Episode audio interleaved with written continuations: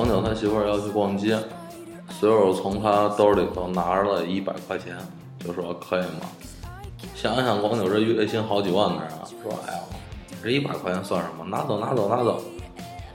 他媳妇说，哎，我想你误会了，这个是你这个月的生活费。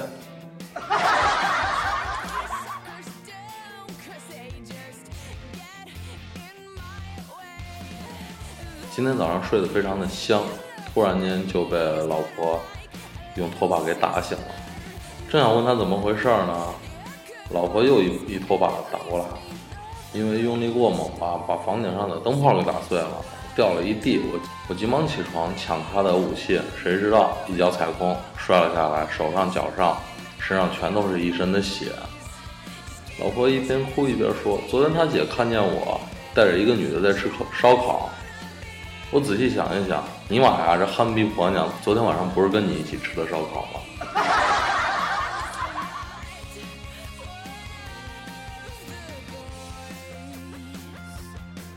我问广九，为什么演员嫖娼拘留十五天之后还要转到收容所关半年呢？为啥法官集体嫖娼就只拘留十天就回家了？广九想了想说：“呃，团购有优惠吧？”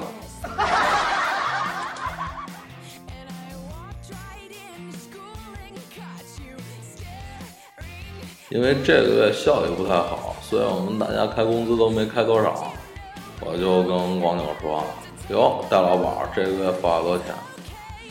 广九不屑地说一句：“不到一万。”我说：“还行呀，九千几。”广九非常骄傲地回了我一句：“两千三。”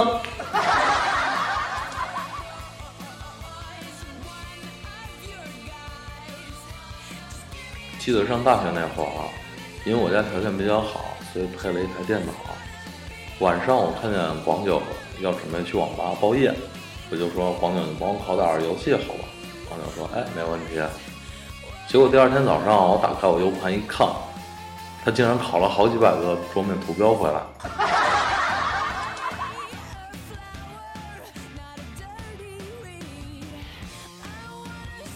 因为我是北方人，来到上海吃甜食实在吃不惯，就打电话跟我妈抱怨：“我说老妈呀，哎呦，我这吃甜食吃的我够难受了。”老妈说：“那行吧，那要么我用大塑料瓶子给你寄点辣椒酱。”我说：“别了，你妈辣椒酱多没意思，要寄寄点票子吧，把把这个大瓶子装满就行了。”老妈想了想说：“好，没问题，家里头一毛钱硬币挺多的。”嗯，给你点儿无所谓。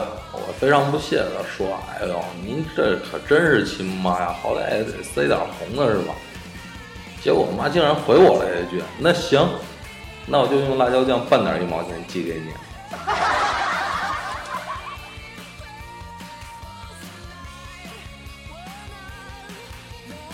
昨天晚上睡觉，听着媳妇儿在哭，我就问她：“你怎么了？是不是做噩梦了？”